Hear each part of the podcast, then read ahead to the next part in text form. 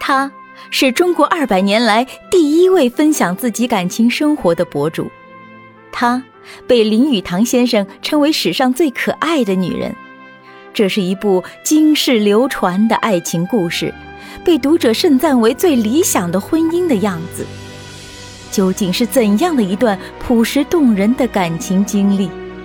欢迎收听沈复著作、艾茉莉演播的晚清自传体散文联播《浮生六记》白话版。三，春宵，四。一日跟云聊天，谈起古人文章，云问我：“夫君如此博学，不如来评价一下你所看的书如何？”我被云赞美，有点飘飘然，兴致高昂，冉冉道来。国策、南华都是小故事集成，内容精炼明快，匡衡、刘向的文章雅致。史迁班固的大气，昌黎的浑厚质朴，柳州比较严峻，庐陵的文章比较拖拉，三苏的辩证。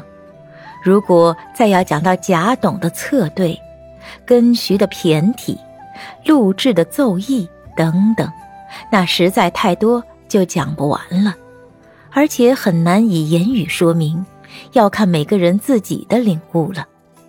云感叹道：“古文如此深邃高雅，我们女人很难精通。不过，只有诗词，我还稍微可以。”听他这么一讲，我也反问他：“唐朝是诗词盛朝，而诗词又是唐朝杜甫、李白两人为宗，你喜欢这两人中的谁呢？”云想了一想，说。杜甫的诗词锤炼精纯，而李白的洒脱飘逸。与其学杜的严谨森严，不如学李诗的活泼潇洒。我自来喜欢李白诗词大过于杜，仅听他这样讲，不免窃喜中得一知己。但又想到由来世风都以杜诗为宗，又问他：朝廷工部都是大家。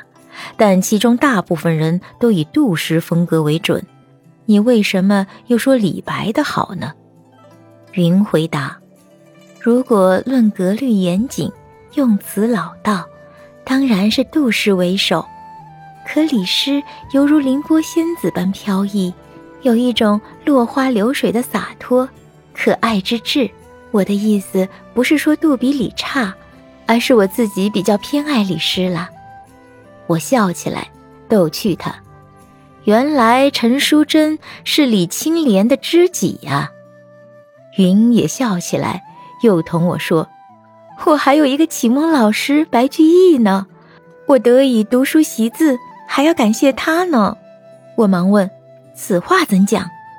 他反问我：“他不就是我背诵习字第一篇文章《琵琶行》的作者吗？”我大笑起来。怎么这么巧啊？知己是李太白，白居易是启蒙老师，我三白又是你的夫婿，你与白字怎么这么有缘呢？云见我笑成这样，怪不好意思，自嘲说道：“白字有缘，恐怕我以后要白字连篇呢。”两人又是一阵大笑，好一会儿，我才止住，继续问他。你既然熟悉诗词，那对歌赋有何看法？他说：“楚辞是歌赋始祖，但我才疏学浅，很难精通理解。不过汉晋时的歌赋语言已经精炼提高了，也很不错。相比，我觉得司马相如的最好。”我一听，想起卓文君和司马相如凤求凰的故事。就逗趣说道：“照你这么说来，当初卓文君以宰相之女之身，甘愿跟相如私奔，估计不是因为相如的情意了得，而是因为歌赋吧？”云听了也觉得有趣，两个人相视而笑。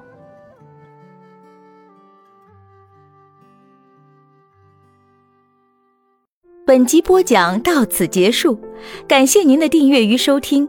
喜欢本作品就请关注主播艾茉莉，还有订阅、评论、点赞，一键三连。我们下集见。